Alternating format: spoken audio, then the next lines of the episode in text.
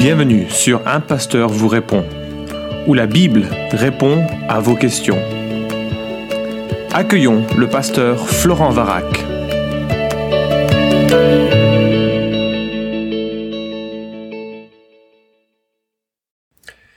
La question est posée, d'un point de vue biblique, est-il mauvais d'économiser? Dans une société postmoderne où la prévoyance est une norme, même à l'intérieur de l'Église, Comment concilier cela avec les paroles de Jésus qui dit n'amassez pas de trésors sur la terre Alors c'est euh, une très bonne question bien sûr et je voudrais répondre en sept points à cette euh, question, remarque, affirmation.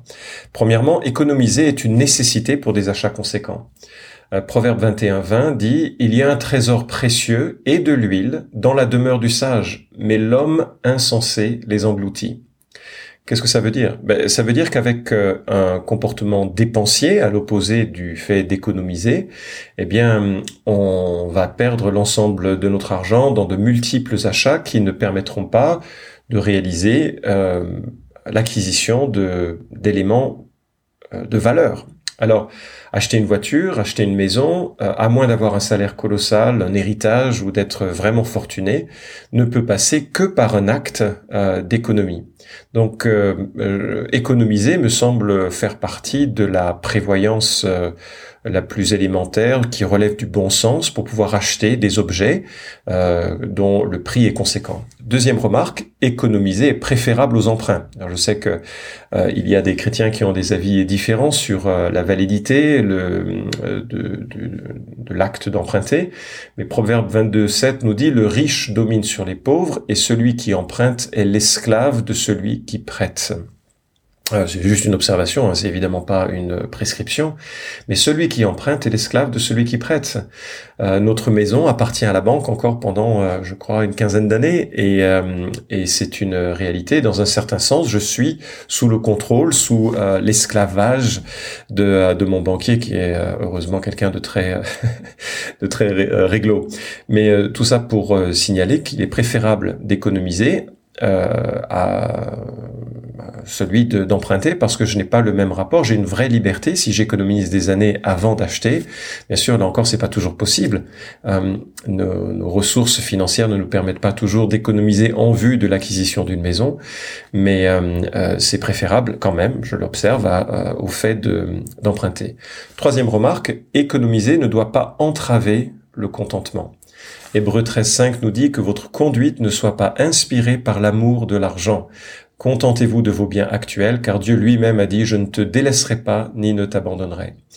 Économiser ne doit pas être une manière de thésauriser à l'excès pour se constituer une réserve qui, euh, euh, si elle se, euh, si elle faisait défaut, nous rendrait vraiment tristes ou nous rendrait dépendants d'un bonheur futur associé à un compte en banque bien rempli. Donc, économiser, ça, ça doit pas être une démarche qui, un peu, qui, qui cherche justement à, à, thésauriser pour soi et de, et qui ruinerait notre notre appréciation de la vie, de notre appréciation de ce que Dieu nous donne avec abondance. Quatrième remarque, économiser ne doit pas ôter notre dépendance en Dieu. Il y a cette parabole assez célèbre qui qui ne euh, qui ne parle pas de l'acte de euh, d'économiser ou de thésauriser en tant que tel, mais plutôt qui nous parle de cette attitude où on se confie dans ce que l'on a acquis, accumulé, mis de côté. Et cette parabole se trouve en Luc 12, 16 à 21. Nous lisons La terre d'un homme riche avait beaucoup rapporté. Il raisonnait en lui-même et disait Que ferais-je, car je n'ai pas de place pour amasser mes récoltes. Voici, dit-il, ce que je ferai. J'abattrai mes greniers, j'en bâtirai de plus grands, j'y amasserai tout mon blé et mes biens, et je dirai à mon âme, mon âme, tu as beaucoup de biens en réserve pour plusieurs années, repose-toi, mange, bois et réjouis-toi. Mais Dieu lui dit, insensé, cette nuit même ton âme te sera redemandée, et ce que tu as préparé, à qui cela sera-t-il? Il en est ainsi de celui qui accumule des trésors pour lui-même et qui n'est pas riche pour Dieu. Alors, euh, c'est intéressant parce que là, le, cet acte d'économie qui cherchait à, à mettre l'individu à l'abri de tout, euh, de tout besoin dénote une, une autonomie, une indépendance et une, une, perception un peu qui exclut Dieu de tout ce processus de réflexion. Et euh, euh bah, cet homme, il est pas riche pour Dieu, il, est, il se constitue un trésor pour lui-même. Donc il y a une notion que économiser doit avoir une, une portée supérieur à simplement le fait de se mettre à l'abri euh, soi-même. Et ça, c'est une question d'attitude, c'est une question de, gestion des finances, de gestion des priorités, de gestion aussi de la manière dont on euh, utilise nos richesses. C'est pas tout à fait la question qui est posée, mais qui doit être généreuse et qui euh, doit permettre de, bah, de de, de, pourvoir aussi à, à, l'œuvre de Dieu, de, évidemment pourvoir aux besoins de, sa famille. Et c'est le cinquième point que je voudrais euh, relever, c'est que économiser ne doit pas nous empêcher de prendre soin des besoins et désirs raisonnables de nos familles. 1 Timothée 5.8 nous dit, si quelqu'un n'a pas besoin n'a pas soin, pardon, des siens, surtout de ceux de sa famille, il a renié la foi, il est pire qu'un infidèle. Alors économiser pour un but personnel alors que par exemple ses parents, son conjoint ou ses enfants ont des besoins financiers euh, immenses, bah, c'est assez terrible. Exclure euh, de, de, donner cet argent pour des besoins fondamentaux, encore une fois, pas pour des désirs personnels que nos parents pourraient avoir ou que nos, les membres de nos familles euh, pouvaient, pourraient avoir, parce qu'on préfère économiser en vue de, je ne sais pas, quelle retraite, quel voyage, etc. Ça ne peut pas se, se faire. On ne peut pas économiser pour soi euh, de façon égoïste, ce qui nous empêcherait de prendre soin des membres de notre famille. Sixièmement, économiser ne doit pas se faire aux dépens du soutien de euh, l'œuvre de Dieu. J'ai relevé euh, encore avec plaisir ce que Corinthien nous, dit. Hein. D'abord, il nous dit en 1 Corinthiens 16, les versets 1 à 4, que on doit, enfin la Bible nous, nous demande hein, de mettre le premier jour de la semaine selon ses moyens, c'est-à-dire de façon réfléchi, euh, proportionnel, euh, de façon euh, sans aucune pression émotionnelle ou sans aucune manipulation spirituelle en disant que c'est comme ça que l'on obtiendrait je ne sais quelle bénédiction. Non, ça doit être au contraire. Vraiment, on va mettre de côté un peu de ce que l'on euh, reçoit pour euh, les collectes en faveur des pauvres et en faveur de, l'œuvre de Dieu. De Corinthiens 9 nous dit, euh, celui qui sème peu moissonnera peu, celui qui sème en abondance moissonnera en abondance, que chacun donne comme il l'a résolu en son cœur, sans tristesse ni contrainte, car Dieu aime celui qui donne avec joie. Donc il y a une démarche joyeuse, librement consentie, proportionnelle, et, et le fait d'économiser ne doit pas mettre en danger cet acte de contribution volontaire à l'œuvre de Dieu. L'œuvre de Dieu dépend de la bonne volonté du cœur euh, des, euh, de ceux qui font partie de l'Église. Euh, septième remarque, et ce sera ma dernière, économiser, c'est aussi transmettre à nos enfants de quoi se lancer. Et donc il y a une démarche qui est euh, pas centrée sur le fait de thésauriser pour soi, mais Proverbe 13, 22 nous dit l'homme de bien transmet à ses petits-fils un patrimoine. Les ressources du pécheur sont réservées pour le juste. Et le sous-entendu qui est dans ce contraste, c'est que la personne qui ne réfléchit pas à sa manière de gérer le patrimoine et les ressources qu'il a, bah, elles seront euh, dilapidées et c'est d'autres qui vont en profiter. Alors que l'homme de bien transmet à ses petits-fils, c'est-à-dire à une génération encore euh, plus loin que simplement ses, ses propres enfants euh, un patrimoine.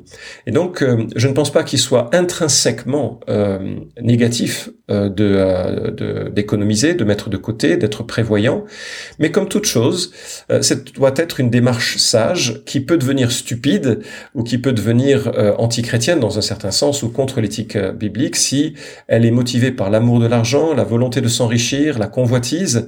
Et donc, il y a une, il y a une attitude à, que, que Dieu seul peut scruter dans nos cœurs euh, que nous devons scruter dans, nos propres cœurs. Euh, euh, en, quoi est-ce que j'ai confiance? Pourquoi est-ce que je souhaite mettre de l'argent de côté? Et, euh, et euh, je pense que c'est cette perspective qui rendra cet acte d'économiser ou pas juste ou pas juste. C'est aussi réfléchir à la capacité de se détacher. On ne, on, arrive nu sur cette terre, on repart de la même dans les mêmes vêtements, et tout ce que nous obtenons est vraiment un prêt que l'on doit gérer correctement. On nous confie des biens qu'il nous faut gérer, et donc on doit aussi être prêt à s'en séparer euh, à s'en séparer parce que bah, les circonstances de la vie soudainement euh, nous, les, nous en privent. Hein. Je pense à des situations de faillite, je pense à des situations de tragiques, de, de maladie où on n'est plus à même de pouvoir euh, économiser autant. Et il faudrait pas que cela nous rende euh, amers et qu'on soit, on se sente vraiment contraint de garder, de, de thésauriser, enfin un, trésor. De, notre trésor, c'est Jésus-Christ, c'est la vie éternelle, c'est l'amour que nous portons à ceux qui nous entourent. Ça, c'est notre notre trésor. Et donc, euh, il y, a vraiment une question d'attitude. Enfin, et je terminerai là-dessus, je, connais pas mal de situations où les dépenses folles d'un père de famille ou de parents, alors des dépenses folles comme des vacances constantes euh, ou bien la participation à des jeux de hasard, euh, ont ruiné euh, les économies de familles entières. Et donc économiser, ça peut être une démarche généreuse, à l'inverse d'une attitude dépensière euh, pour sa famille, et une démarche qui soit pleine de sagesse euh, pour l'avenir. Euh, ça ne veut pas, ce n'est pas la seule donnée à considérer. Les, situations individuelles, les appels de vie individuels doivent être euh, pris en compte.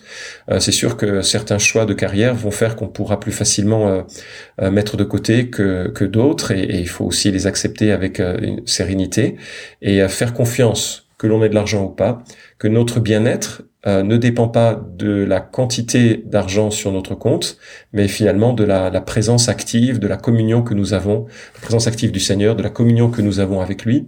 Et ça, ça doit rester, demeurer euh, la priorité. Chercher d'abord le royaume de Dieu et toutes ces choses euh, matérielles, toutes ces contingences matérielles, eh bien, Dieu saura nous les accorder selon ce qu'il estime juste, nécessaire, euh, et on peut lui faire confiance en cela aussi. Merci d'avoir écouté cet épisode d'un pasteur vous répond. Posez vos questions en nous envoyant un email à question@toutpoursagloire.com. Retrouvez cet épisode et tous les précédents sur notre site toutpoursagloire.com.